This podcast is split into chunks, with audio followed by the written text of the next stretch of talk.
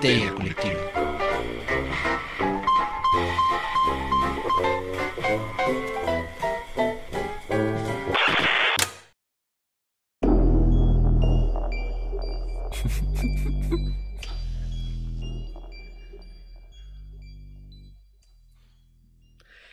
Esto es Histeria Colectiva, el programa donde Fernando Santamaría, el Dr. Braham y Ricardo Medina se sientan alrededor del círculo de invocación para abrir la caja de Pandora y volarse la tapa de los sesos, platicando sobre ficción, magia, ocultismo, casos supernaturales, literatura y todo lo que tenga que ver con la cultura del horror. Buenos días, buenas tardes, buenas noches. Donde sea que se encuentren escuchando esto, cuídense mucho, quédense en casa.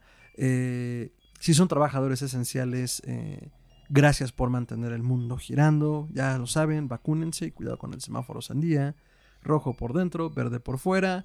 Eh, si bien ya muchas actividades se retomaron en muchos lugares del globo, pues no significa que esto ya terminado. Entonces tenemos que seguirnos cuidando.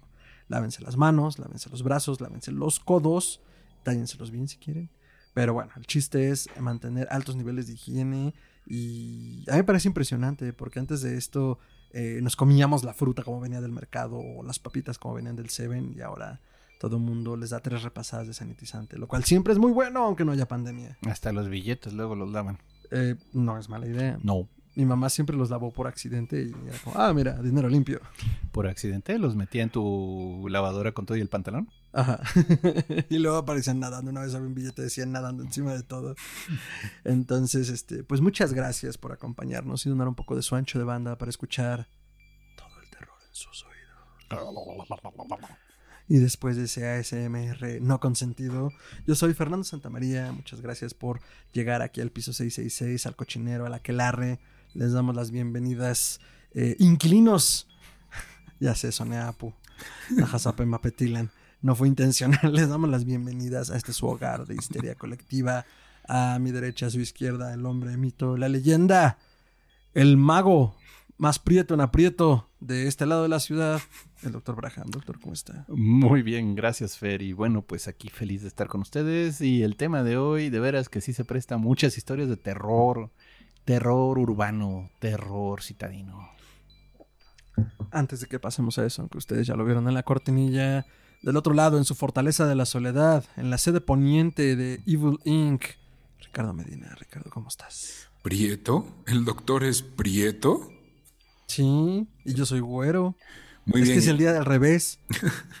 Estoy muy emocionado porque vamos a platicar algo que sí conozco. Fíjate que yo siempre me he considerado Gryffindor. Nunca he hecho el test, pero no sé si, si, si sea mi casa. Yo siempre me he identificado. Slytherin no me molesta tampoco.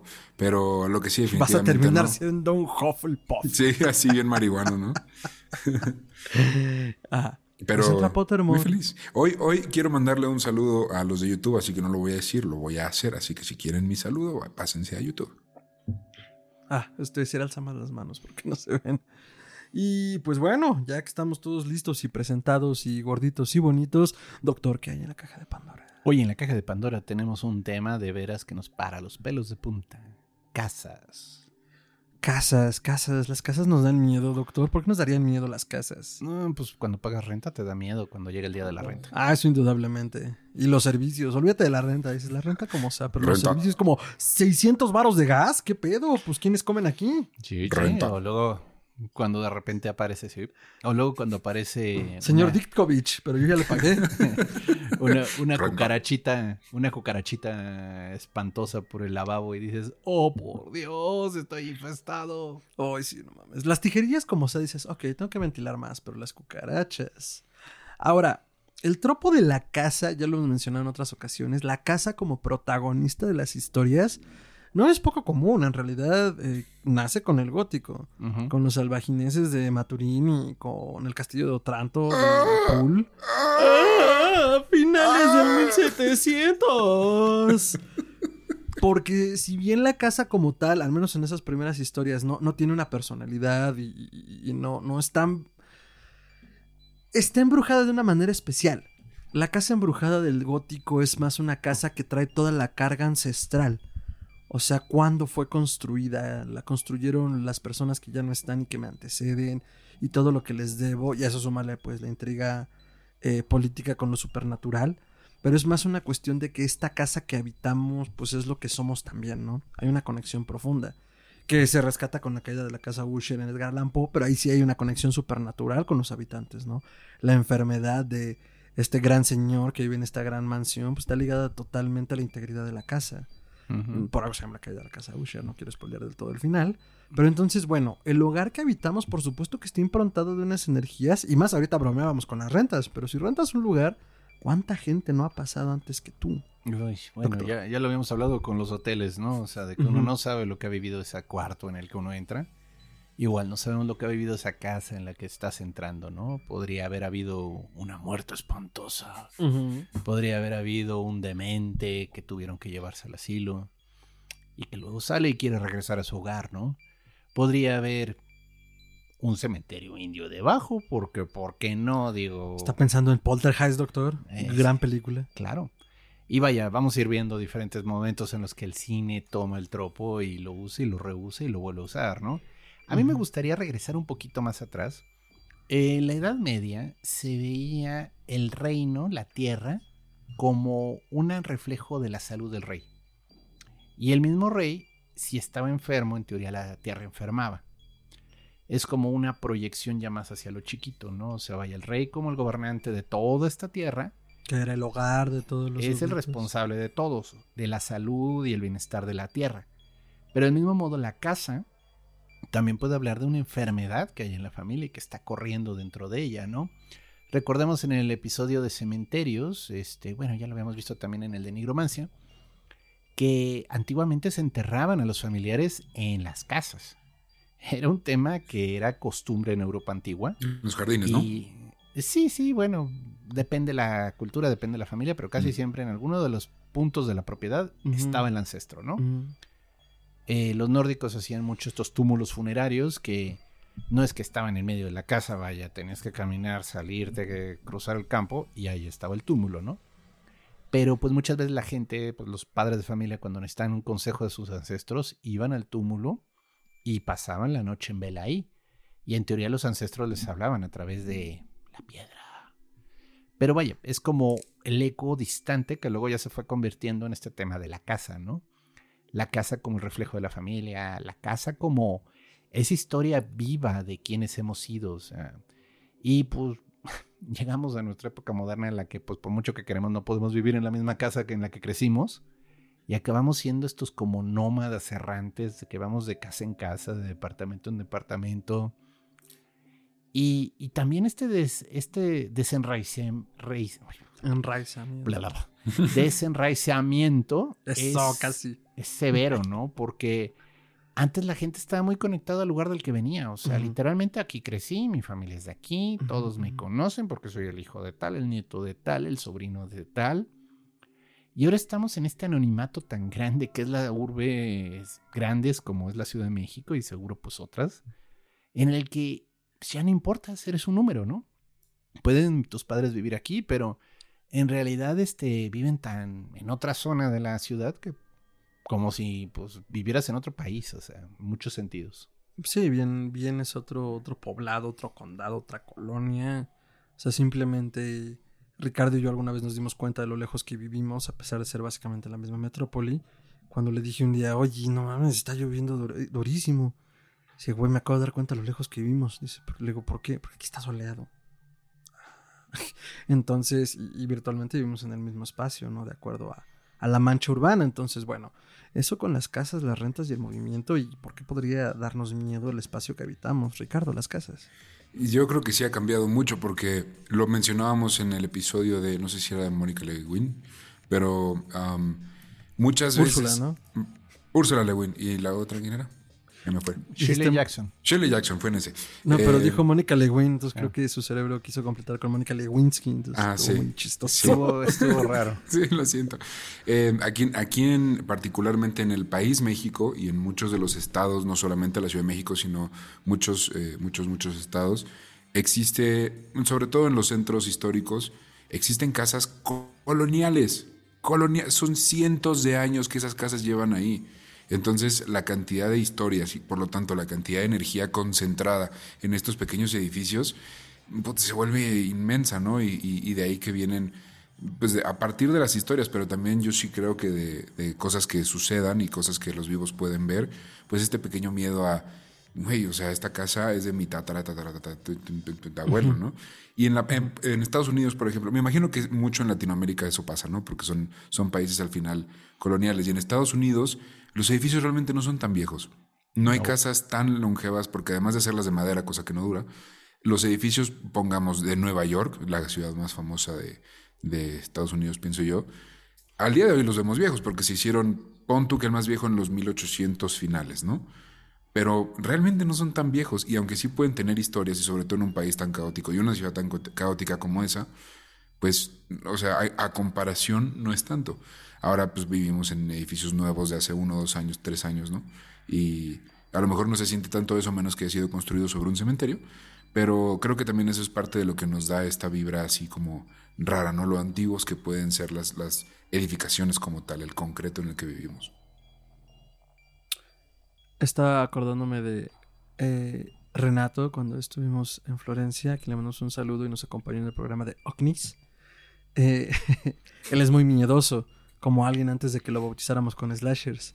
Y justo nos contaba al poco tiempo de conocerlo que su papá lo molestaba mucho, que decía, no, pues es que la casa, y que no sé qué. Uy, no, y luego usted que re miedoso. Ahí la casa más joven tiene 400 años. Y sí, o sea, Europa, al menos algunas ciudades han hecho un rescate de sus centros históricos muy interesante porque, bueno, pensamos en la Ciudad de México y el centro histórico son bodegas. Muy pocos son apartamentos donde viva gente, ¿no? Son bodegas, pero en otros países es distinto y pues hay gente que vive en casas de hace 300, 400 años, modernizadas, remodeladas, pero al final de cuentas esa energía se queda, doctor. Bueno, a ver, eh, entendamos un poquito la evolución de la Ciudad de México. O sea, la verdad es que el centro de la ciudad era el único lugar donde se podía vivir a finales del siglo XIX. Ya es hasta el siglo XX cuando comienza a expandirse la ciudad de una manera brutal. Entonces, antes de eso, todo el mundo vivía en el centro o cerquitita del centro. Eh, pero pues cuando comienza todo este desarrollo urbano hacia afuera, pues lo in era vivir en la Roma, era vivir en la Condesa, era vivir fuera, ¿no? O sea, literalmente salte del centro que apesta. No, bueno, pero además, si lo estás poniendo así, o sea, se vivía en el centro y esa era la urbe. Había poblaciones alrededor que eran los pueblos, que a la fecha, o sea, Coyoacán, Xochimilco, Milpalta, Iztapalapa, Cuapa. Tlalpan. O sea, eran lugares que estaban fuera de la ciudad y era. Ahora sí que era ir a la Ciudad de México y regresar al pueblo, ¿no? Cualquiera que esté fuera. Pero esto que estés diciendo sucede a principios del siglo XX, cuando Porfirio Díaz comienza a modernizar México en general y comienza a crear estas colonias de un corte afrancesado, porque era lo que era lo que se usaba en esos días. Era lo que a él le gustaba. Y, y bueno, nace la Roma, nace la. Condesa, nace Reforma. San Rafael, San todas esas, Rafael. Pero, pero el punto es, y a partir de ahí, digo, después de la revolución y todo el desmadre que eso fue, pues sí, el centro se comienza a convertir en un lugar feo para vivir. Un lugar pobre, ¿no? Entonces, pues comienza a ser más comercial el lugar, de locales, entonces la gente más que vivir ahí, pues ahí tenía su bodeguita, donde guardaba los artículos con los cuales iba al local el día siguiente y ahí sacaba su mercancía, ¿no? Y bueno, recientemente, y esto, digo, ahorita que lo mencionaste, lo pensé mucho, ya se ha estado tratando de urbanizar el centro y hay todo un esfuerzo por hacerlo in, de nuevo. De gentrificarlo, Sí. más bien. Y pues, este es muy de extranjeros, o sea, yo conozco una persona que renta un apartamento ahí en Madero y yo sí le dije, oye, ¿quién vive ahí? O sea, porque pues, es literalmente un lugar muy de mucho movimiento, ¿no? Me dijo, no, sí, sí me rentan aquí en Airbnb los extranjeros que quieren estar cerca del centro y andar en los museos. Pues sí, pero yo, yo me imaginé las manifestaciones, uno, las verbenas populares de cuando Navidad, que cuando la Revolución, que cuando cualquier festividad que todo el mundo se lanza al centro. Híjole. Que ahí yo los voy a defender porque muchas veces uno viaja sin saber. Yo la- me acuerdo la primera vez que viajé solo a Guadalajara, yo renté cerca del centro porque pues yo en mi mente dije, ay, pues voy a Guadalajara, pues cerca del centro, ¿no? Para estar cerca de lo turístico, de lo colonial. Y me van a perdonar mis amigos de Guadalajara, todos los que son de ahí, les mando un fuerte abrazo. Pero su centro histórico es horrible. Tiene dos edificios muy bonitos, todo lo demás es espantoso, no es como el centro de Morelia, de Zacatecas, de San Luis, o sea, nada. Tenías que que empezar con Morelia. Morelia. Morelia, comenzar. Morelia es el centro histórico más bonito del país. Y arróbenme lo que quieran. Pero lo que voy es, un- Tengo- muchas veces uno viaja sin saber y llega, a- sí, al Zócalo, y, bueno, no al Zócalo, pero al centro de la Ciudad de México y dices, "Eh, no me lo imaginaba así. Y está, pues está, es, es diferente. Sí, tengo que reconocer que Morelia es muy hermoso. Casi como Puebla. Puebla, yo siento que Morelia y Puebla es donde se fue todo el dinero. O sea, es- cuando vas a esos lugares, digo, porque yo crecí en Querétaro y Querétaro era una estación de paso. o sea, era donde cambiaban los caballos para las carretas. Entonces, este sí es bonito, es colonial, pero No sabía.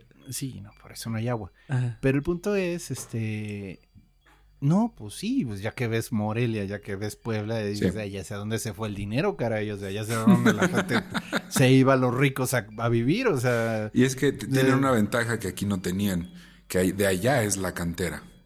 Y aquí pues hubo que traerla e importarla de otros estados. Entonces, pero bueno, esa es otra historia. Regresemos a las casas. Eso Pero- les iba a decir. Después de esta bueno. pequeña cápsula eh, de Conociendo México con Historia Colectiva. el punto es, y esto es lo importante de entender, la gente siempre se va a tratar de ir a los lugares bonitos y van a dejar lejos lo que está feo. O sea, eso es regla general.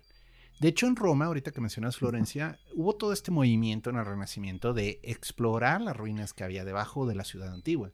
Mm. Porque la ciudad, hasta donde recuerdo, se construyó por encima de muchos edificios sí, por romanos. supuesto. Y entonces, pues todos estos artistas del Renacimiento, eh, pues se metían así como, pues no, pues no eran De hecho, sino el primer curador de arte fue Rafael Osancio.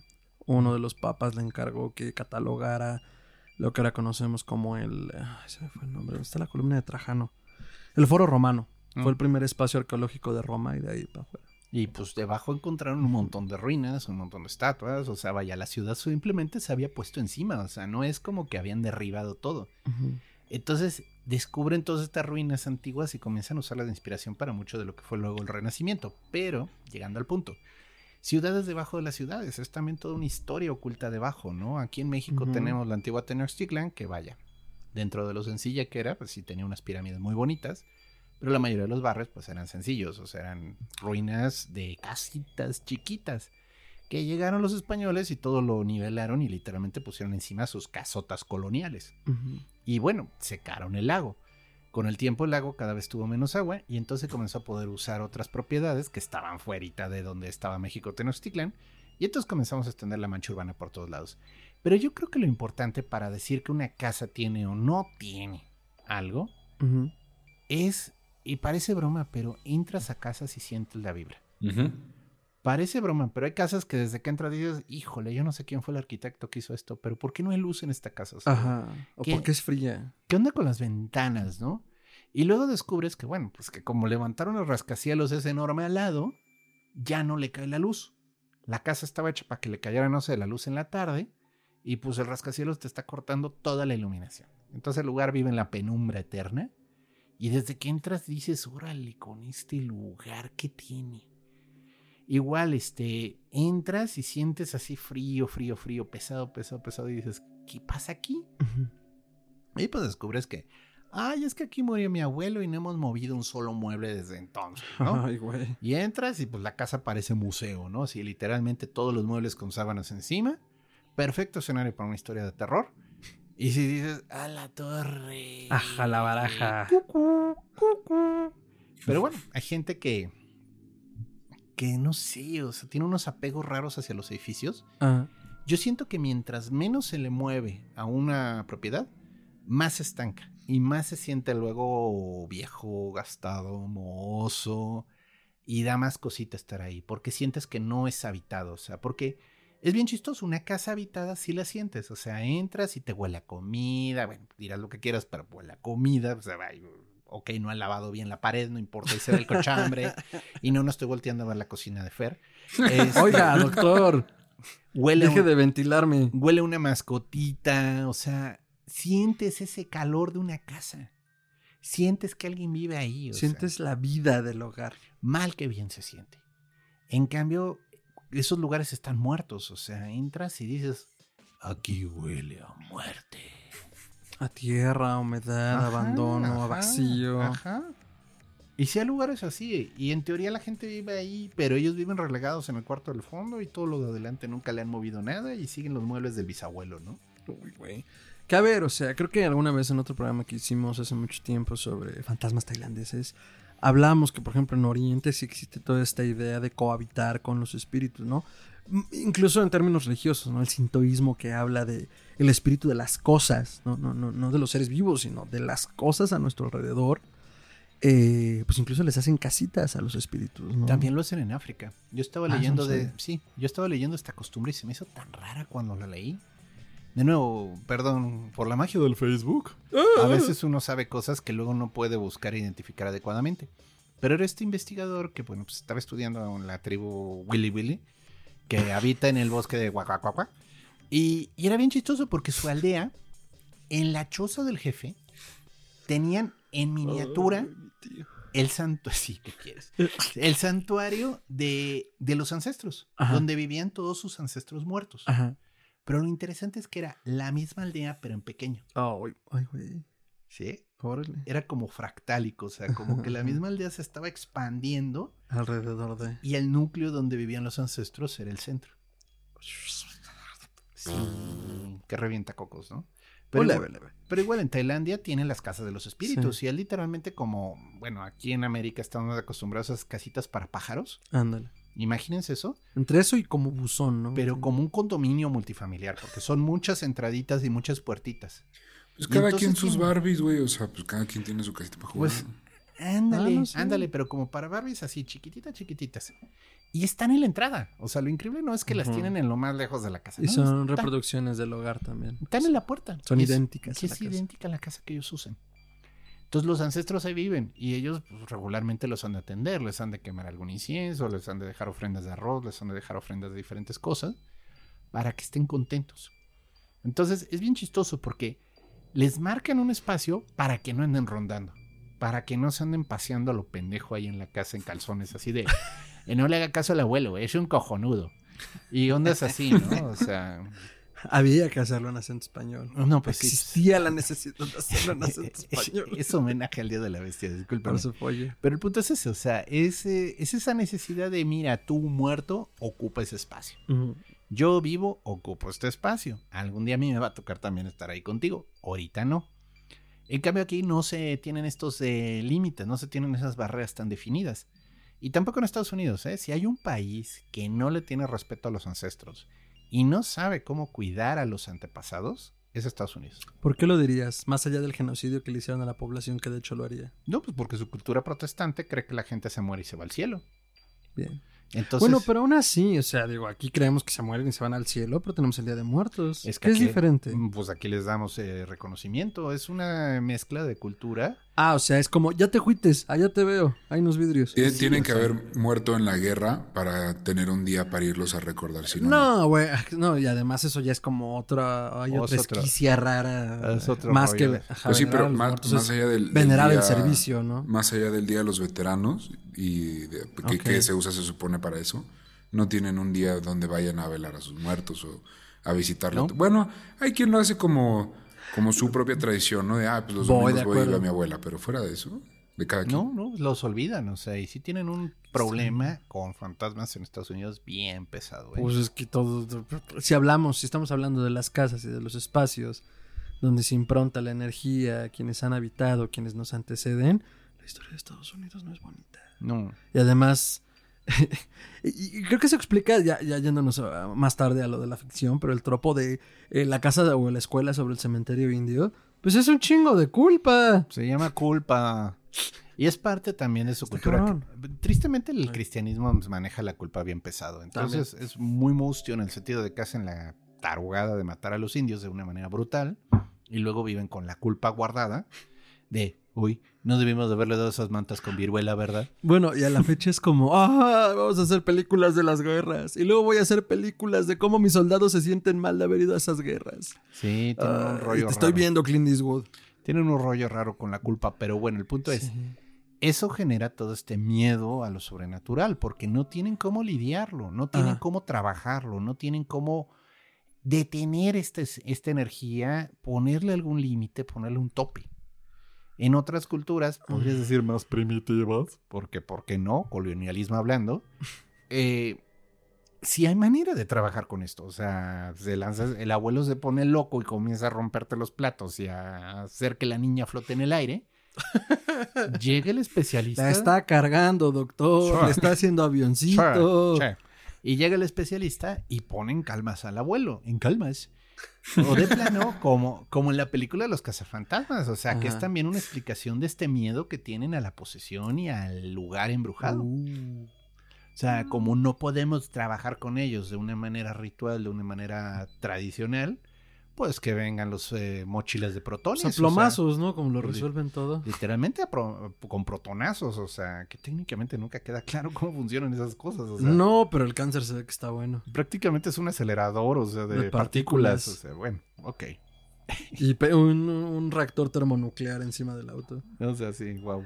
Entonces, eh, después de sacar a nuestro niño ochentero, eh, es que hablamos de las casas y, y cuando vamos pasando ya a la casa protagonista o a la casa objeto, es que es depositaria de todo esto que hemos, hablando, hemos hablado. La culpa, los antepasados, los recuerdos, las relaciones, los vínculos, El olvido. el olvido, el recuerdo, o sea, todo, todo se concentra en las paredes, tan chica o tan grande como sea tu casa. Pues algo tiene que pasar con toda esa energía acumulada. Pues sí, casi todos los tropos de estas historias se basan en un secreto que no se quiere Claro. revelar, pero que la misma casa se encarga de revelar. Claro, porque entonces la casa ya se alimentó de un egregor y es una suerte de tulpa, ya se combiné dos cosas de dos tradiciones distintas, no me importa. Pero el punto es, ya cobra vida por quienes la han habitado. Y en términos eh, mágico, místico, cósmico, cósmico musicales, pues me, me hace todo el sentido. O sea, porque ha sido testigo de todas estas cosas, que algo tiene que decir las casas. Y en las historias de terror, pues por supuesto que se da, ¿no? Pienso en otra historia que alguna vez escuché por ahí y que era común, hablamos hace rato de principios del siglo XX, en haciendas y conventos, pues Uh, cuánta gente no enterraron o emparedaron, ¿no? El tema de los abortos, el tema de las muertes, Sí. el tema de los asesinatos. Entonces, ahí hay huesos y, y- y- y testigos olvidados de estos crímenes, ¿no? Hace poco eh, comenzaron a encontrar, creo que fue en Canadá, eh, al lado de las iglesias, este, pues ahora sí que cementerios, fosas comunes, Ah, cierto. de todos los niños indígenas que no podían convertir a la religión cristiana, los mataban. Que fue, fue un escandalazo Fue un reciente. escandalazo y no faltó el que se encabronó verdaderamente y con justa razón y comenzó a quemar las iglesias. O sea, y dices, es que, perdónanos, pero pues sí te la ganaste. O sea. Oye, es que no tenemos la culpa, pues no, güey, pero eres depositario de esa tradición que fundaron gente con sangre en sus manos, ¿no? No, y- Entonces, Y nosotros seguro hicimos esa barbaridad también acá. O sea, ah, probablemente. no hay seguro. evidencia, no queda tan claro, porque aquí pues tuvimos epidemias de 40 mil cosas, que sí nos dio la Viruela. viruela, que sí nos dio la difteria, que sí nos dio la, la fiebre no sé qué, y pues todas esas dejaban gente muerta. Entonces cuando encontramos un cementerio al lado de un convento, pues pensamos, bueno, pues es la gente que se murió en la epidemia de tifo de 1858, ¿no? Sí, bueno, ya que lo estás poniendo así, y una película que lo retrata perfecto, que yo estoy seguro que se basa en la historia de Shirley Jackson, siempre hemos vivido en el castillo, la película de los otros con Nicole. Kidman. Justamente una familia que sufre los estragos de la guerra, el padre se va a la guerra y nunca vuelve, los estragos de la guerra, ellos se quedan solos manteniéndose como pueden y con lo que pueden, y la enfermedad toca la puerta, ¿no? Entonces pasan cosas, uno diría que con el tiempo que ha pasado ya deberían de haberla visto, pero a mí no me gusta spoiler finales, pero bueno, nos damos cuenta que no está pasando lo que creemos que pasa y esta familia, esta familia que siempre ha estado allí, en realidad se ha perdido de mucho y no entiende justamente cuál es su papel en esa casa. Porque entonces llegan extraños, llegan apariciones y pues claro, hay una escena icónica de Kidman con la escopeta de yo voy a defender esta casa. Y es como, "Ah", y si te digo que tal vez no es como tú crees. Y en el cuento de Shirley Jackson, si bien no trata de fantasmas, sí trata de una familia que está aislada totalmente del mundo, eh, una familia de abolengo, y que al final hay un crimen no resuelto y que uno de los miembros está potencialmente involucrado, ¿no? Entonces, y que de hecho es parte del hecho de que estén recluidos de esa manera. Eh, eso por un lado con la literatura, con las películas, alguna película que recuerden ahorita o texto Uh, ¿o qué relacionado con la casa como protagonista. ¿Qué tal si mejor hablamos de casas embrujadas que hemos conocido nosotros? No está más chingón. Rich, ¿tendrás alguna historia así medio de espanto? O a lo mejor si no embrujada que digas, verga, me pasó esto en una casa una vez y la neta sí me acuerdo. Todos hemos ido a casas macabras de amigos, o sea, no tiene que haber volado la, el sofá, pero... Pero ¿qué tal taparse el baño? Eso pasa en mi casa muy seguido. Hay gente que viene luego y. Bueno. Ya no eh, los invites, güey. Este, no a mí directamente, pero hubo una época, yo vivía en Morelia justo y vivíamos en un fraccionamiento que era relativamente nuevo, pero existía al lado de un cementerio, literalmente un panteón. Entonces, pues ya siempre estuvo ahí, pero nunca, a mí nunca me pasó nada. Yo no les voy a andar contando cuentos ni inventando historias. Pero eh, mi papá, que es un escéptico empedernido, sí, una vez me contó que, que una noche se levantó a quién sabe a qué, y a la hora de regresar a su cuarto, de pronto se levantó al baño, ¿no? Y regresó al cuarto y vio a una niña. Que yo ahí voy a. ¿Por qué siempre es una niña? Ya, cámbiale, ¿no? O sea, ¿por qué no puede ser un niño o un perro o alguien más? Pero bueno, vio una niña. Y entonces aplicó la ley de la cuarta vertical, o sea, le gritó de chingaderas a la niña para que se fuera. Siempre, eso funciona, ¿eh? Es Y se fue, pues sí, se fue, según él. Yo, la verdad es que no le creo porque pues, yo viví ahí muchos años, nunca vi nada. Pero luego mi mamá me dijo, ah, no, sí, yo también la he visto. Y yo, ¿qué? Sí, yo la vi ahí también porque este, eran casas distintas. O sea, mi papá vivía en una, mi mamá en otra. Situación familiar complicada. Pero el chiste es que en ambas casas la llegaron a ver. Yo dije, siempre me quedé con la espinita. Y si, pues, y si sí, ¿no? O sea, y, y si era algo como? ¿por qué tendrían que inventarlo, no? Desde las Exacto. dos casas. Porque además ninguno de los dos es así como "Ay, los voy a espantar. Pues no. O sea, les da igual. Entonces, eh, siempre me quedé con eso un poquito. Y eh, en cuan- no vibras, pero sombras. eh, mis abuelos eh, vivían en el Pedregal, en la ciudad, el sur de la Ciudad de México. Tienen una casa, pues, del Pedregal de la Ciudad de México. Quien vive aquí sabe que son casas muy grandes, muy frías, muy raras. Entonces, No, y además, eh, recordemos que el Pedregal es una zona muy fría, porque está allá hacia el sur, y es montaña virtualmente. O ¿Mm? sea, va subiendo y es como boscosa, entonces. Y es mucha piedra volcánica. la atmósfera.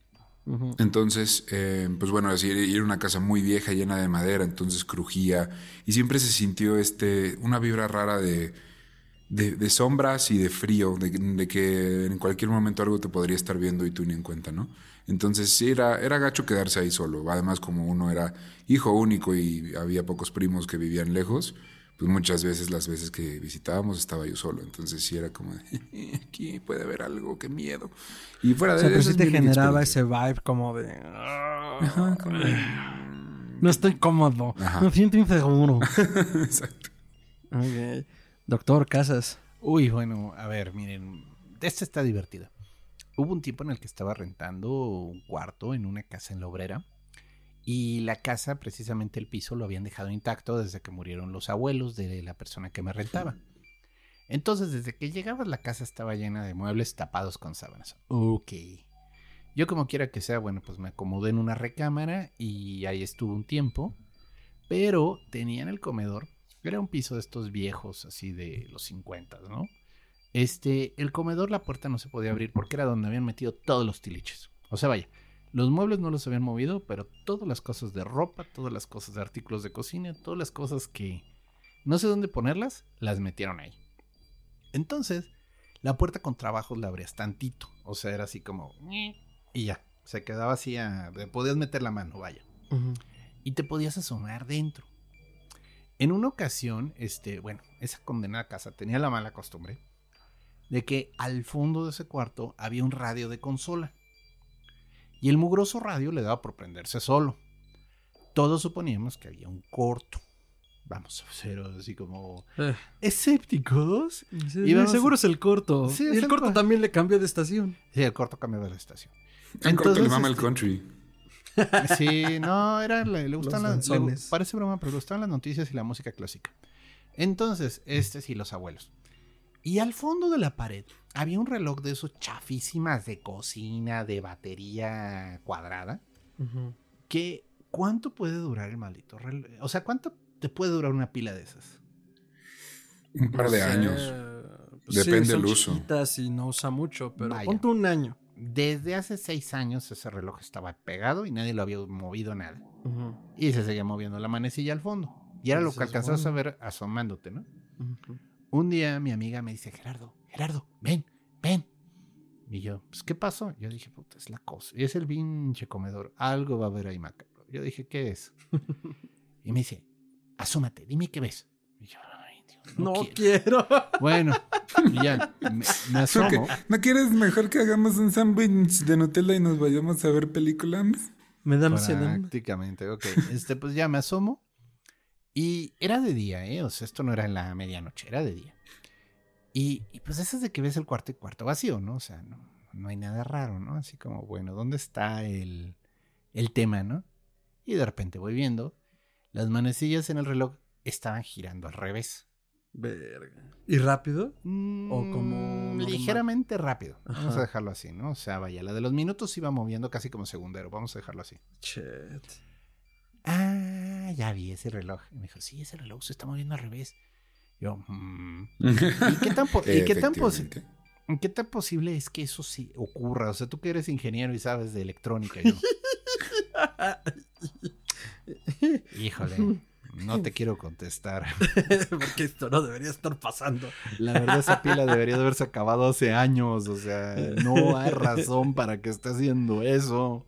Este sería un gran momento para meter a un patrocinador de pilas. Pero sabemos que esas pilas eran duras. Duras.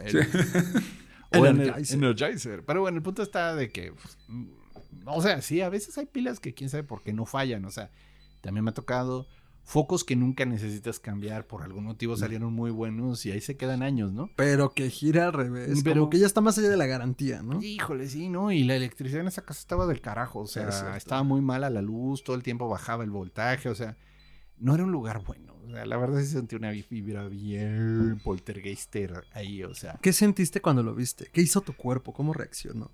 Pues fue así como de. He visto tanta mierda tan rara en esta sí. casa que, a menos que sea de veras el abuelo caminando hacia mí, no me voy a zurrar. Pero sí dijiste, chale, chale. Y sí fue así como, "Mm, sí, es el reloj. No, no hay explicación. Mejor me voy a ir a dormir. con permiso". ah, no, era de día, pero sí fue así como, con permiso. Ah, no, espera, son las seis de la tarde. Y, así- No, y la amiga sí se queda sola de, ah, este, Ah. es que mi mamá viene por mí en una hora todavía, pero no, sí, descansa. No, no, pues es que el punto está que no se podía abrir la maldita puerta, era un relajo, había que empujar una caja que estaba bloqueando la puerta. O sea, ni para alcanzar el pinche Ni para alcanzar ese reloj, ni para apagarlo, ni para bajarlo, ni para quitarlo, ni para ver si el radio estaba conectado, porque nunca supimos si estaba el maldito radio conectado. O sea, uno diría, sí, sí estaba, sí prendía, ¿no? Mm, sí. Pero exacto. ¿Te Entonces- imaginas? Abre la puerta y no está conectado. No, no, no, bajas el reloj y no tiene pila. Como Chucky. Sí, así, ah, qué simpático, con permiso, voy a salir corriendo. Me voy a zurrar. Sí, o sea, disculpen, ahora sí es momento de panicarme. Pero ese es el punto, esa es una historia de Aina Newken. Y de nuevo, un amigo mío que es muy sensible una vez llegó a visitarme y sí comenzó a decir, oye Gerardo, la vibra aquí está del carajo, se siente bien pesado. Un lugar muy frío. Y yo, bueno, sí, pero pues digo, pues, X, ¿no? O sea, se maneja. Y no, comenzó a darle... Le dio el soponcio. Sí, dijo, no, ya, ya me voy, esto no me está cayendo bien. Es cuando dices, bueno, pues hay gente más sensible que otras, ¿no? Sí, pues sí, una vez uno come palomitas y te da gastritis. Entonces, váyanos contando sus historias en la caja de comentarios y también tienen historias macabras, macabronas, macabrosas, pesadas con casas, sobre todo casas en realidad. Yo, y ahorita que mencionabas lo del reloj y lo de, y lo de eh, si estaban conectados y el radio, yo tengo muchos temas, o tenía al menos en casa de mis papás, vivíamos en un apartamento fuera de la ciudad, con aparatos electrónicos. Corrí el año de 1997 y se cumplían 20 años de Star Wars, Una Nueva Esperanza. Y se reestrenaron por el aniversario en cines las tres películas. El doctor se acordará mejor que yo y mucho mejor que Ricardo, que era un polluelo. No, pues yo iban haciendo, güey. ¿Ves? Eres un polluelo, con los ojos cerrados. El chiste es que a mi papá, por el aniversario, no me acuerdo si fuimos a verlas al cine, pero me compró, me regalaron una TAT de Navidad, de la edición de aniversario, y un X-Wing. Entonces, pues, chica, X-Wing era una chingonería, muy bonito, muy bien hecho, con detalle. Y abajo, pues. ¿Abría las alas? Abría las alas. Volaba bajaba el solito. tren. ¿Qué? ¿Bajaba el tren de aterrizaje? Bajaba el tren de aterrizaje. ¿Apretabas el Arturito para que abriera las alas?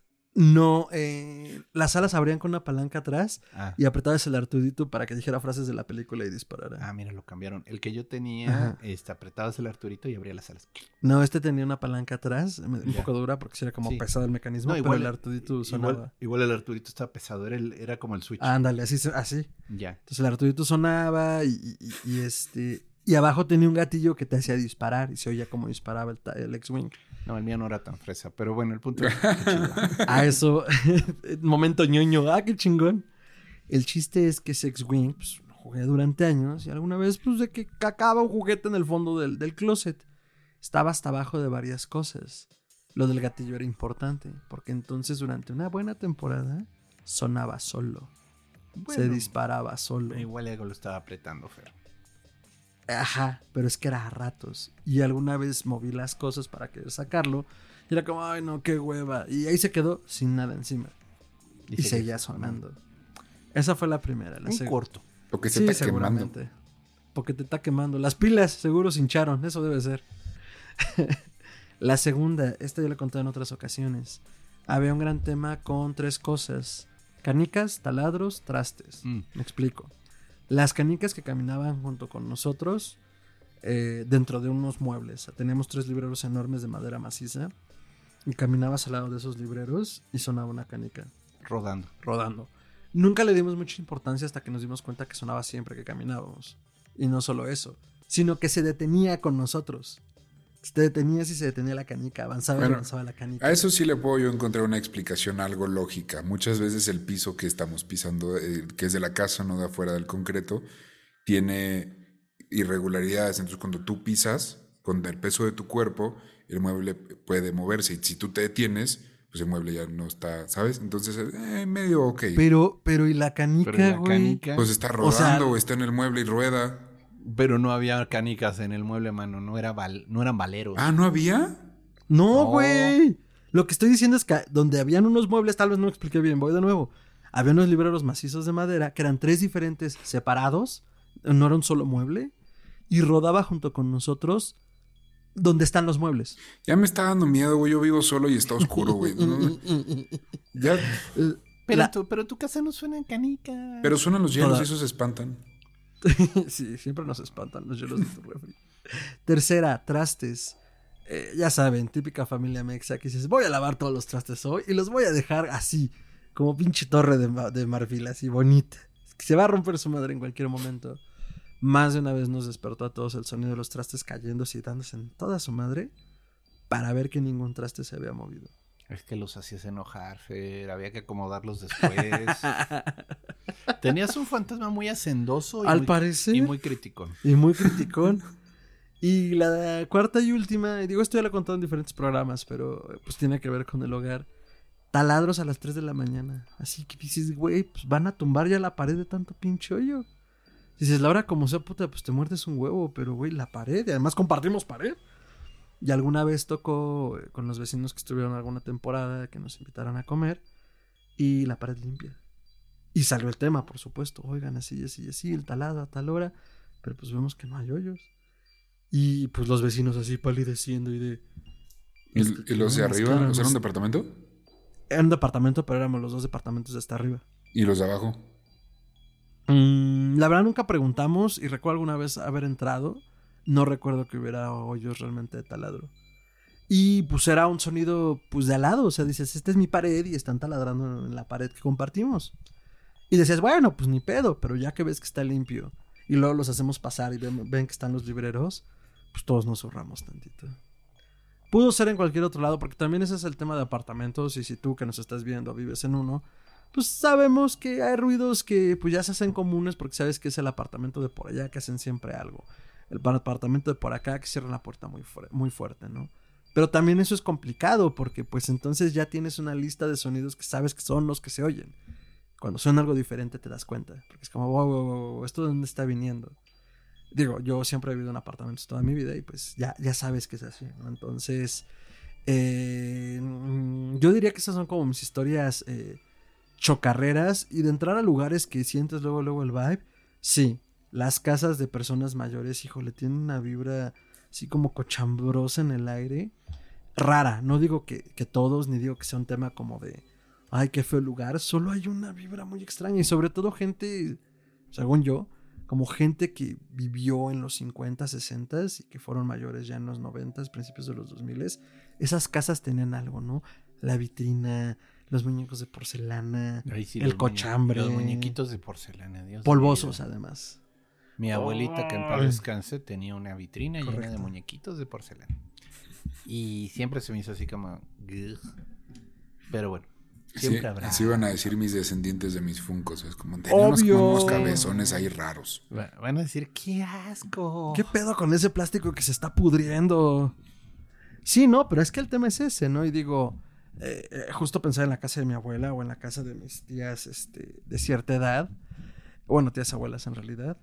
Pero, pues por muy amorosa y amable que sea la persona, algo hay en el ambiente, algo hay en el hogar que dices, hijo, mano, no, yo paso.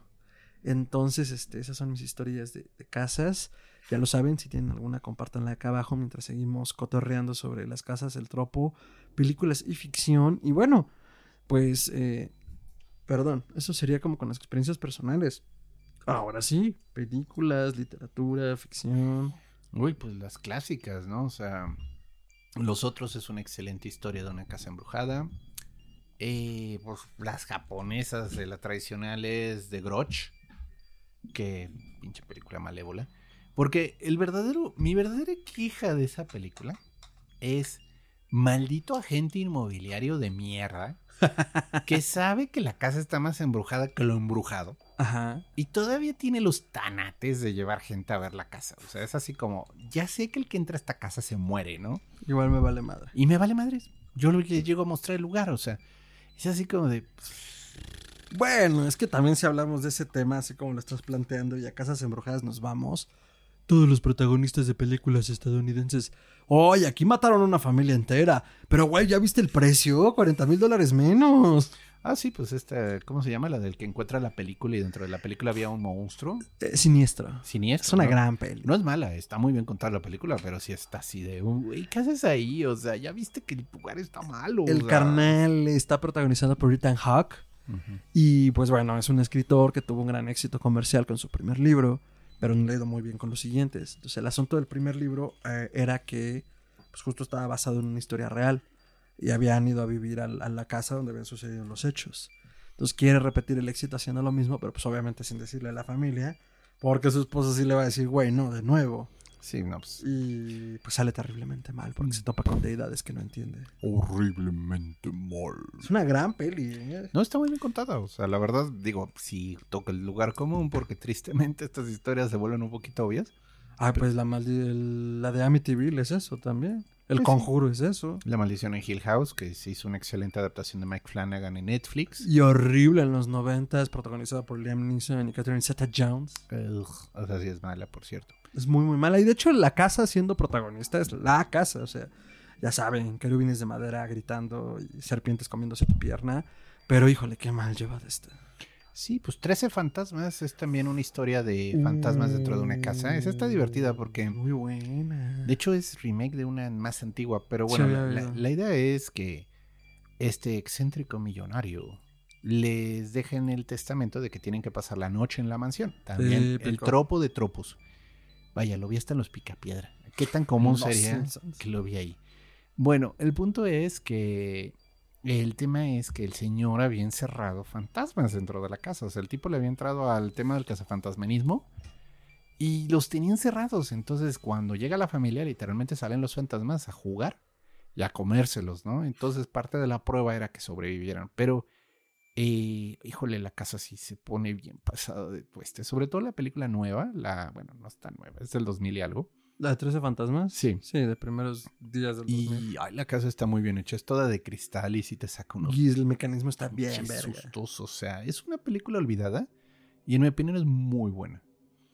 ¿Tú, Rich, alguna favorita así del género de esas de casitas embrujadas? La verdad es que la única de la que sí me acuerdo y que en mi infancia sí me, di- me daba cosita, al día de hoy no, no sé, no la he visto hace muchísimos años, no sé si envejezca bien, pero se llama Monster House justo. Y es, Ah, es me parece que es una historia bonita, ¿no? Al final, eh, creo. El chiste es que, bueno, sin mucho spoiler, pues son unos niños normales en Estados Unidos y pasan por una casa que saben que está embrujada y pues resulta que sí, de hecho es una casa monstruo y pues Monster House. Ah, pues, ya sé. Ya sé cuál es, es muy bonita. es bonita, al hay un, final. hay un final bonito, pero sí decía como, eh, o sea, como la casa se los come. Entonces, esa es una de las, que, de las que me acuerdo. Y en general de las otras, pues sí, siento que, como dijo Fer, el conjuro, todos los exorcismos, la casa juega un papel importante, ya sea que el demonio esté moviendo las puertas o el espíritu esté lanzando cosas, pues al final es dentro de la casa, entonces son elementos que existen dentro de ella. Lo mismo podría ser un hospital, ¿no? Pero sí. Claro. La cumbre escarlata de Del Toro. Ah, sí, la clásico. Gótica de gótica. Es que ni da miedo. Pues es que no entiendes el gótico, hermano. No, no, la casa sí daba Oh, cosas. es que Obvio. tienes que conocer el gótico No, del siglo pero no, no, no, no, no. A ver, ¿Cuántos góticos has conocido? yo conozco uno y se viste de terciopelo. Me da No, pero a ver, o sea, la, la idea era como verla como, pues lo que era, una casa donde la redención, la culpa, bueno, una, perdón, una película donde la redención y la culpa juegan el papel atemorizante de lo que hablábamos, o sea, lo que nos persigue y lo que nos atormenta. Ah, es que el fantasma me daba miedo. ¿Cómo ¿Sabes que qué? no Deberíamos, bien deberíamos volver a verla. Me gustaría verla con ustedes. Porque yo cuando la vi me pareció verla. pésima. Pero ya después de tanto que me la han vendido, digo, bueno, le, voy a- le daría una segunda oportunidad. Ahora Ah, después de todo esto. Ah, haces bien. Con el estúpido y sexy Loki. El estúpido y sexy Loki. Estúpido. Eh, dos películas que quiero rescatar porque además es La Casa Embrujada Reloaded, Alien y Event Horizon. Es la Casa Embrujada Espacial. Ochi. con Alien, el octavo pasajero del 79, de un eh, fifirifi Ridley Scott, porque nunca hizo Duna, porque decía que la Ciudad de México apestaba. Shame No, on him. no estaba mal. No, o sea, en un Pues error no, no, estaba. güey, pero David Lynch sí la hizo y no se quejó. Ah, es bueno, como, pues cada güey, quien sus narices, pero no estaba equivocado, Igual, sí apesta. igual. California, ca- Los Ángeles a doler súper rico, güey. ah, no, Londres. apesta espantoso. No, Pues ahí está. Igual y las drogas que se echaba Lynch le alteraban el sentido del olfato. O sea, y eso fue el problema. ser. Tal vez Lynch conoció los tacos de carnitas. El punto es, Alien, el octavo pasajero, rescata el tropo de la casa embrujada y lo lleva al siguiente nivel, al ser la nave espacial embrujada. Porque, pues, la familia que le habita el Nostromo, porque la tripulación al final es eso, una familia, pues está siendo atacada por algo que no ve dentro de su espacio vital, que es la nave. Sea, la mayor parte del tiempo lo pasan allí y poco tiempo en realidad lo pasan en la Tierra. Y en realidad, eh, eh, eh, Sigourney Weaver y su personaje nunca vuelven a pisar la Tierra, pero esa es otra historia. Y entonces el alien se apodera de ese hogar y lo que es cotidiano y lo que es seguro se vuelve extraño e insólito. Y pues bueno, esa es la primera y la segunda, Horizon del 94, si no me equivoco, con Sam Neill y Lawrence Fishburne, un joven Lawrence Fishburne con, Con cabello. pelo. Si no lo reconocen por nombre, tal vez lo conozcan como Morfeo en Matrix. Versión original porque parece que ya nos lo cambiaron. Sí, probablemente, pero bueno. No. eh, ah, sí. Sí. Matrix Resurrections. ¿En la Vean los nueva? trailers, amigos. Sí, es otro. Se consiguieron igual a un actor de color. con Pelón. Mismo look, mismo porte, misma onda, pero no. y seguro van a usar lo mismo de, oh, es que el último Revolución cambiaron mis pixeles, como con la pitoniza, pero bueno. Eh, y Sam Neill a la cabeza, que recordarán en películas como Jurassic Park. Nota curiosa, el mismo año que se estrena Event Horizon se estrena Jurassic Park.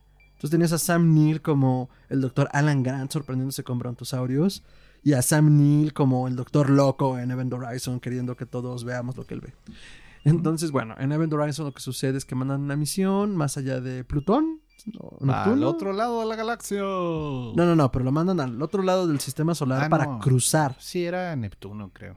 Lo mandan a Neptuno en una misión especial que supuestamente van a abrir un agujero de gusano para poder viajar al otro lado de la galaxia.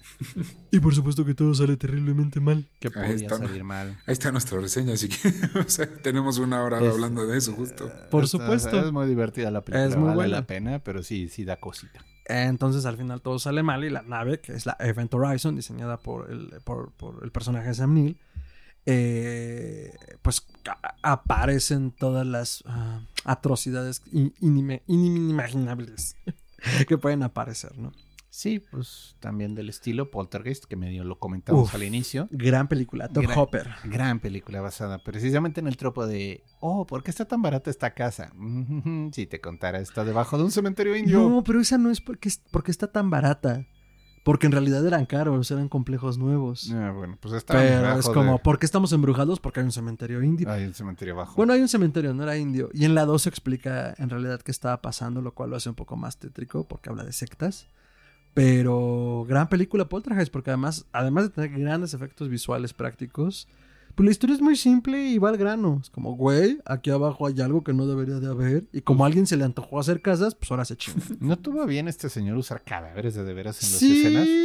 Y luego la gente comenzó a tener problemas de que hubo gente que dijeron que había una maldición en la película. Sí, porque la niña que, lo- que la protagoniza, como, como la niña chiquita, se me ahorita el nombre, falleció al poco tiempo. De hecho, filmaron las tres primeras y fallece, pero ella ya tenía una enfermedad congénita. Mm. Y no me acuerdo quién más la pasó mal. Digo, nada que ver, pero cuando te dicen use cadáveres reales en la peli, pues obviamente alguien piensa que hay una maldición gitana. Pues es que no está chido usar cadáveres. Pues no. Se pueden encabronar. Además, ¿les pagaste? Yo dije, no, güey, pues el elenco, las enfermedades, no, no, no, no. ¿Les pagaste? Güey, ese, ese, pues, negociaciones básicas de protagonistas. O sea, ahí los usó de esquiroles y No. ni siquiera les pagó. ¿Cuántos el- cerebros se ahorró por no pagarles? O sea, oye, No, y además ves, ves a las actrices, ves a la actriz eh, reaccionar genuinamente al horror de reconocer que es un cadáver. Ay, qué poca O sea, la reacción que tienes es como ay, de, chinga no tu mames. Ay, mismo le digo, no". oye, pendejo, ¿tú qué? No le, no le digas que es un cadáver para que se dé cuenta. Ajá. Podemos filmar. Sí, exacto. Sí, Entonces, güey, o sea, qué bueno de que le dice que la sopa es Oigan, así. ahorita de la me estaba acordando porque hemos hablado mucho de esta casa antigua y las casas viejitas y todo eso. Yo medio me acuerdo de una que es una casa muy moderna, de estas que ya tienen iPads y todo es automático y todo es con voz. Ajá. Y al final se arma un desmadre, solo no me acuerdo cuál es el, no me acuerdo nada, casi de nada, pero eh, algo tenía que ver con una casa muy moderna, entonces Ay. todo empieza a fallar y como todo es Ay. automático. Hay también toda esta idea de que la máquina toma control de la casa. Ajá, Hay ajá. algunas de rascacielos que la conciencia artificial comienza a matar gente de la manera más Ah, espantosa sí. dentro. Yo recuerdo una así, pero no recuerdo el nombre. ¿Verdad? Es que como que está ahí el, pero se me escapa. A ver si me acuerdo, ahí lo pongo en las notas. más que embrujada es ya como la máquina contra el hombre, ¿no? Eh. Es ese tipo de momentos en los que se les bota la canica de Pero la inteligencia funciona artificial, esa- como la nave embrujada, ¿no? Totalmente, o sea, sí, pues oye, de que pues, la maldita máquina haga que falle el ascensor y te vas hasta el fondo y te mueres, pues Ajá. O de que ya tienes to- total confianza en el iPad que te abre y cierra las cortinas y de repente luego le picas y te traga. Como, eh, sí. Hay- Güey, pero ¿por qué te iba a tragar si solo abre y cierra las cortinas? es su santa voluntad. ¿Quién, ma- Sí, quién o mandó a hacer la o Tesla? que te quieres, la o que te. O quieres te- dar o un baño de tina y de repente el agua hierve, ¿no? O sea, Ajá. sí, sí, sí, Sí. Vaya, es, es la casa contra la persona. Eso sí. Si no la han hecho, la Eh, podemos hacer. Netflix, llámanos. Ahí está tu Hay- peli. Hay una, hay una serie que reseñamos, tristemente el final no es tan bueno, se llama Lovecraft, Lovecraft Country. Hoy traigo la Ah, sí. medio. Tiene un episodio muy bueno de La Casa Embrujada. Ese, la verdad, está bastante bien hecho. En la novela está, lo giran de otra manera, pero vaya, lo rescatan, o sea, lo salvan. Y es precisamente que esta chica, pues, le venden a precio de ganga una casa. Ah, ya me acordé, pero en medio tiene una estatua de Hécate. Ah, sí, no, pues llega a la casa y, ¡ay, qué bonita casa! Mira, y esa estatua. Mira esa vieja desnuda. Es la diosa Hécate, la diosa de la brujería, la magia. Ah, qué bien, oye, ¿la puedo quitar? No, es parte del contrato que la tienes que dejar. Ah, ok. Y claro, ¿qué más podría salir mal? no? La casa no tiene ningún problema, salvo una estatua de una diosa de la magia y un fantasma muy encabronado dentro. Me gusta cómo lo resuelven. Y digo, esto viene en la novela, no en la película, si no me no en la serie, si no me equivoco. Pero la morra apuesta con el espíritu.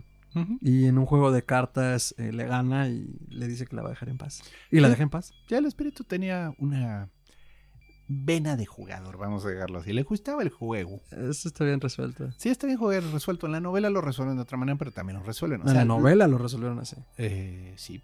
No en la serie. No, en la serie llevan a la sacerdotisa vudú, ¿no? No, sé, no. lle- Ah, sí. Te iba a decir, no llegué a más. Ay, es el episodio 3. Sí, es cierto. O sea, no manches. Sí, sí. Ah, sí, Ya. sí lo vimos, lo vimos juntos. Lo vimos, sí. muy malo, pero hubo un punto que sí dije, esto está medio creepy. No, es que sí estaba de dar cosita, o sea, y pues bueno, el punto es que es el tropo bien llevado, o sea, al final es, miren, el residente anterior de la casa puede no ver a bien que tú llegaste a vivir en ella. Así de fácil, o sea, puede ser un racista de mierda, como es lo que ocurrió en esta de Lovecraft Country. Puede ser un asesino serial, o sea, que se le botó la canica, mató a su familia y luego se mató él, ¿no? Que también puede pasar. Hoy me acabo Entonces- de acordar de una, güey, perdóname, no recuerdo el ¿Cuál, nombre, juro que se los pongo, Oh. pero es Oh, una que chica que llega a Nueva York y empieza a rentar un departamento y ahí empieza- Agua Negra, ¿Cómo? Aguas Oscuras, Dark Waters se llamaba. Ah. Es con Jennifer Connelly. Gran película. también. Es remake de una película japonesa, pero sí es muy bueno. Que, que lo empieza como a, a acosar el Sí. güey. Ay, que tiene hoyitos Sí. en las paredes y así. Ah, no, no, no. Este el departamento estaba hiper maldito. O sea, y de la Ah, no. bañera salía, salía agua oscura. Ah, no, no, no. Este es este horror más, más pues, digamos, Ah, de- psicológico. De, de stalker, ¿no? Así de, Ajá. de boyerista que lo tiene súper vigilado. Ah, no, eso debe ser otra. Ah, ya sé cuál es. Ahorita se me va el nombre. Está el, inquilino, tres, pero el inquilino. ¿Así se llama el inquilino? Creo que se llama el inquilino. Ándale, bueno. algo así, que tiene este hoyitos para ver en las paredes y la checa y es- llega a estar así a nada de hacerle nada, pero nunca le hace nada. güey. Entonces tú vives con la, el ansia de que. "Eh, Pobrecita. Es que, es que hay una escena en la que el tipo está debajo de su cama. Ah, sí, sí, sí. O sea, ella está súper aterrada y es que es el maldito casero. El maldito casero es un boyerista de mierda y está perdidamente enamorado Me de ella. Y adaptó Entonces, la eh, casa para la y le facilidad. de- comienza- Y le comienza a hacer un gaslighting así de miedo porque ella jura que están pasando cosas y, y él llega a ver, déjame ver. Sí, sí lo he visto. no, me aquí suena no todo pasa eso. nada. Ah, mire, ya vi, es que tiene un ratón en la tubería, no se preocupe. y así la trae, o sea, pero es él que está todo el Sí, hasta tiempo. que ya empieza a dudar de todo. No, y al final sí sale que es él, o sea, sí es así como... "Ay, no, madre". Newken. Sí, yo. Yo quiero recomendar este libro que tengo en la manopla. Eh, se llama Cierra todas tus puertas de Riley Sager. Eh, ya lo había eh, promocionado en algún otro programa, no recuerdo ahorita en qué tema. Pero trata también de eso, del espacio. Del espacio habitable y de cómo funciona a favor de muchas otras personas también para hacer daño, más allá de lo supernatural. Es una chica que es este, huérfana o no tiene a nadie, pues y que encuentra un anuncio en Craigslist, que es esta lista como de, Anuncio de de, oportunidades, anuncio de ocasión, pero versión Ajá. internet. anuncio de ocasión, y ve que están pagando una cosa así como 4 mil dólares al mes por cuidar un apartamento en un edificio lujosísimo de Nueva York, ¿Qué puede salir mal? viejo de abolengo, pero lujosísimo, y que además el edificio es parte de una novela romántica de la que la chica es fan, ¿no? entonces como, no mames, pues es el sueño, no tengo nada, ah, acaba de salir de con el novio, él rompió con él, y bueno, claro, va, le hacen una entrevista muy severa, pero se queda. Y logra cuidar el apartamento. Pero pues por supuesto que ¿qué puede mal ir sal. Me van a pagar cuatro mil varos por cuatro mil dólares por vivir en un apartamento de lujo. Sin no ninguna- debe de haber una trampa. Refri lleno, supongo, todas las amenidades y de repente... La verdad es que es un libro muy bien escrito. Riley Sager es el seudónimo, se me ahorita el nombre del autor, pero el autor en realidad es este mercadólogo que se dedicó luego a la escritura y le fue bien.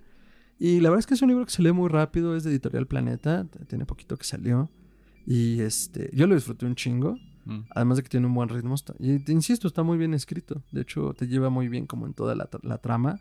Y tiene dos, tres giros interesantes que se aprecian. Entonces, pues habla también del espacio y cómo lo utilizan justo para jugar con su mente. Y al final de cuentas, ella es como el combate, eh, el, hum- el humano contra la casa como protagonista, ¿no? Y utilizada por otros para, para dañarte. Entonces, es un combate interesante. allí. Ya, yo quisiera recomendar una novela que se llama Casa de Hojas.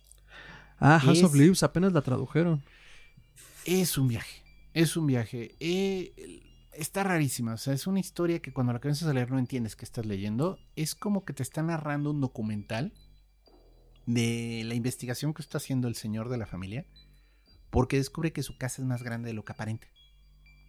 O sea, comienza de la manera más inocente, caminando afuera, midiendo que son siete pasos, y dentro de su casa te está narrando cómo camina hasta el fondo de la casa y son 20 pasos.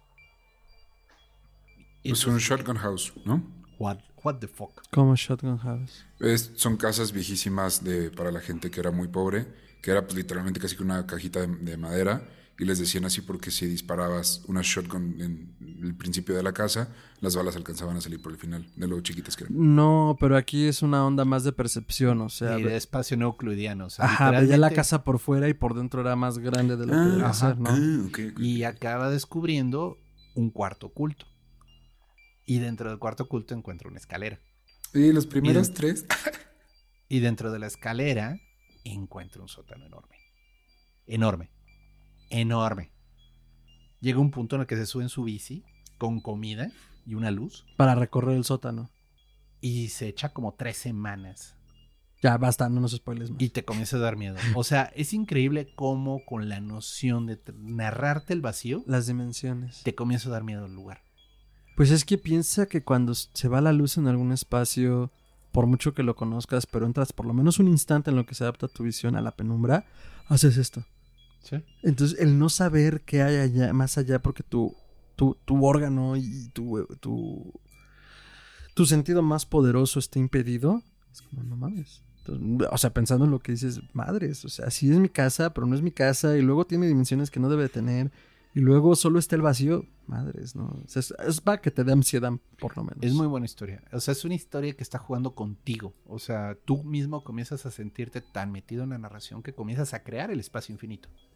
Es muy bien contado. O sea, Búsquenlo, lo acaban de traducir y está en español. Vale mucho la pena. es una historia que ya para el final comienzas a. Sí te comienza a, a doler el alma. O sea, ya no sabes qué estás leyendo. Otra de casas de nuestro amor preferido, Lovecraft, Viva Howie. Este, Los sueños de la casa de la bruja. Bueno, y las ratas en las paredes. O sea, O las ratas en las paredes es un gran cuento. el tropo de la casa embrujada es genial con Lovecraft. Él lo respeta mucho. Sí, se basa lo mucho. sabe manejar. Se se basa mucho en Edgar Allan Poe, pero Por al final supuesto. lo maneja con una sobremane. O sea, es de las cosas que Lovecraft hacía bien. En mi opinión, la casa embrujada le quedaban buenas. El modelo de Pigman también tiene que ver como con la casa Híjole, embrujada. el modelo de Pigman, cómo me sacó a mí un susto. Eh, Psicofonías hizo una adaptación muy buena del De una hora. Y si sabes que hicieron una continuación homenaje, No, la- homenaje no. es la galería de los modelos de Pigman. ¿Así se llama? O algo así. Ajá. Y entonces el, re- el retrato espantoso de algo y te cuenta la historia de ese monstruo. Ah, eso estaría chido leerlo. Sí. Voy a buscarlo. Y digo, es metaficción, está basada en la idea del cuento del modelo de Pigman, pero ya cuando te lo cuentan como, y estos son los retratos que hizo Pigman, ¿no? Y comienzas, ¡ay, qué feo! Se ven buenos. No los he leído, pero cuando leí la historia dije, ¡ay, qué, qué giro tan Ay, interesante! mira, qué curiosito. Y bueno, Jorge, eh, Jos- ¿es Jorge Luis Borges? Jorge Luis Borges. Jorge Luis Borges también maneja el tropo Sí, de las bueno. casas, sin ser embrujadas. Él maneja los espacios infinitos de una manera soberbia. Oh, sí. Al punto de que ya comienzas a sentir que no existe el tiempo y no existe el lugar. Sí, es muy bueno para eso y de hecho también lo dijo alguna vez abiertamente. Mucho de eso que hacía, sin ser horror formalmente, sí se basó mucho en el horror cósmico de Lovecraft. Es que Él te- sí leía Ah, Lovecraft. claro, sí. Y sí te da cosa, o sea, porque son relatos que dan miedo sin ser miedo. O sea, no necesitas al asesino serial chin, chin, chin, chin, o el fantasma vengativo detrás de ti. Este, para que te comience a dar miedo un lugar. Deja, déjale pongo un marcador al audio para saber dónde cortar y hacernos ese tono de voz de, de audio. O sea, Chin, chin, ¿quieres, chin. ¿quieres tener un ringtone conmigo? Chin. Ok. Bueno, ya saben, únanse a nuestro Patreon y recibirán gratis el ringtone del doctor haciendo una mala imitación del sonido de psicosis. ¿Qué acaba de decir el doctor? Únanse a nuestro Patreon. Maldición. Fernando del futuro, Ricardo del futuro, Gerardo del futuro. Recuerden eso cuando escuchen este programa. Bueno, fue chiste, pero parece que ya se volvió anécdota. Pero ya es anécdota. Sí, anécdota predeterminada. Bien, pues sí, los cuentos. Ah, ¿sabes otra muy bonita? Eh, lo- eh, Joe Hill, el hijo de Stephen King, Sí. tiene una serie de historias que se llaman Lock and Key. Ah, sí, que sí. es sí. una casa mágica. Literalmente, la casa tiene puertas Ajá. y cada puerta tiene una llave. Y la llave hace algo. Ok. Entonces Abre. hay puertas. Cosas. ¿Sí? Hay puertas que te mandan al pasado, hay puertas que te mandan al futuro, hay Mm. puertas que cuando cruzas te vuelven más joven, hay puertas que cuando cruzas te vuelven más viejo. ¿No hay unas que cruces y te vuelvan más flaco? Eh, no sé, igual y sí. Digo, es para un amigo. Igual y sí. Ah, ok, hay, gracias. hay puertas que animan a todas las sombras y las cobra- cobran vida y te quieren comer. Ah, no, esa no. Hay puertas que abren una puerta a otra dimensión donde viven criaturas más allá de la imaginación que se quieren comer a toda la creación. Ay, pues qué atascados. Sí, y bueno, está muy divertido porque toca un poco la venita del horror cósmico. La casa está encima de un portal al infierno o a no sé qué dimensión de Lovecraft. Y entonces los que hicieron la casa pusieron una puerta ahí con un omega gigante. Y es Un omega es la gigante. puerta omega. Y entonces de lo de ahí hacen las llaves para la casa arriba. Oiga, ¿y si pasa eso, me hacen descuento en la renta? o? No, pues son los dueños de la casa. O sea, Eh. literalmente los.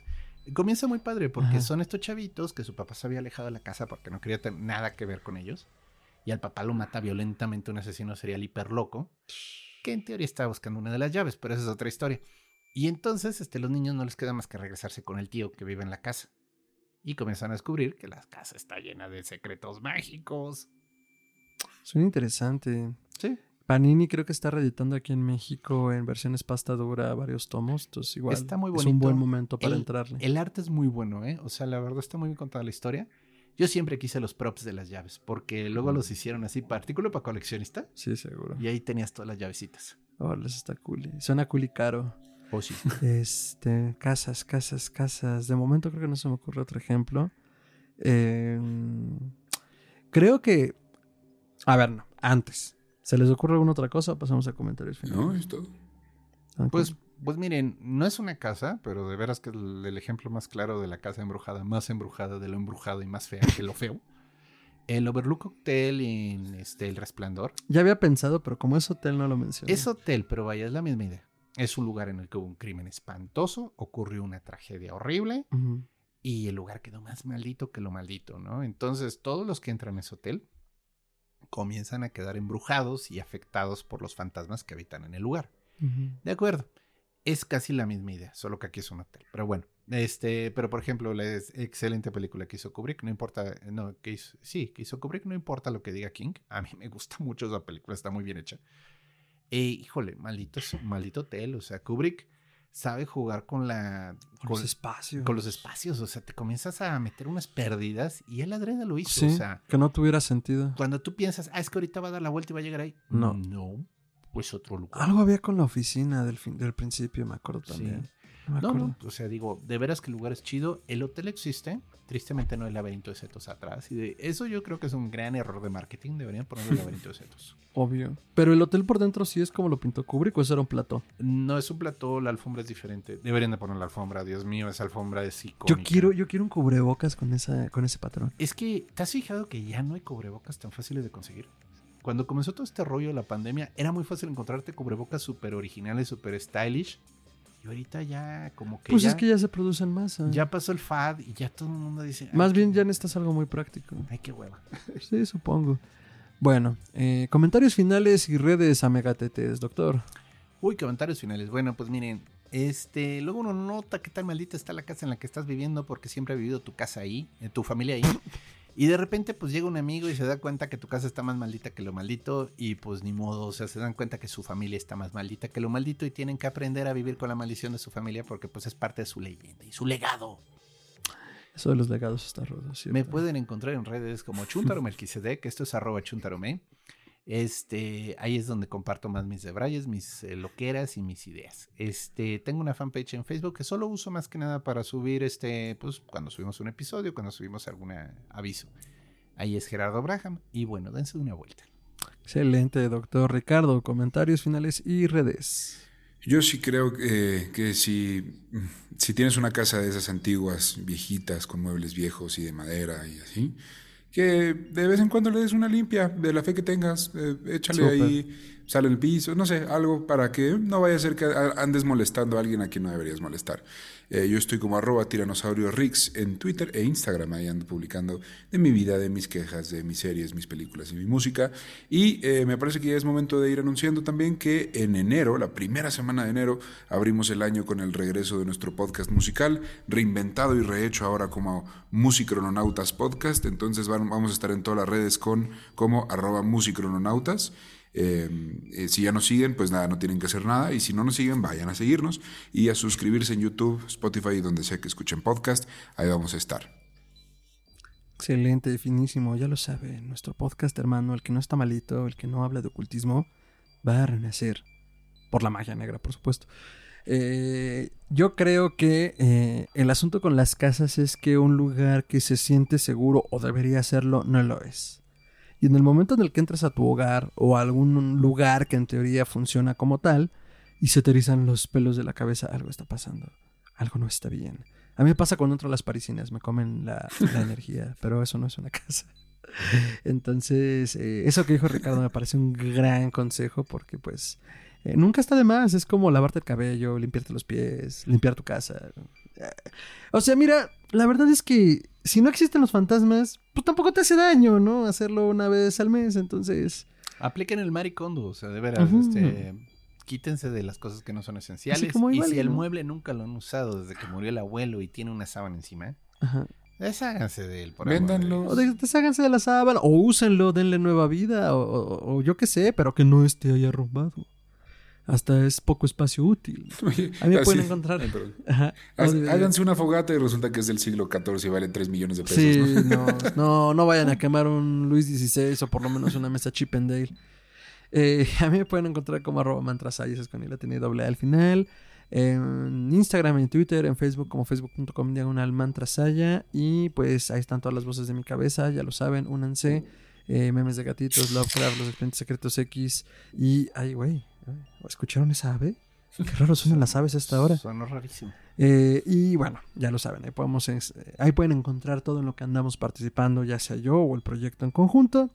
Y Histeria Colectiva Podcast lo encuentran como podcast.histeria en Instagram, Podcast Histeria en Twitter y en Facebook. Y eh, ya los, también pueden escribirnos a Histeria Colectiva Podcast.gmail.com y en histeriacolectivapodcast.com estamos subiendo más contenido. Ya vamos a hacer un apartado de episodios. Hay que decirle al webmaster. O sea, yo. Entonces, eh, vamos a empezar a hacer apartados para los episodios para que encuentren eh, una liga directa al episodio, si es que son de las personas que todavía gustan de escuchar en sitios web las cosas. Y pues a ver si podemos hacerles también un apartado para notas y otras ligas que sean de interés para el tema. Entonces, eh, pues muchísimas gracias por conectarse y donar un poco de su ancho de banda a las Fuerzas Oscuras y su infernal cruzada. Y doctor Ricardo, audiencia, nos vemos en la siguiente emisión.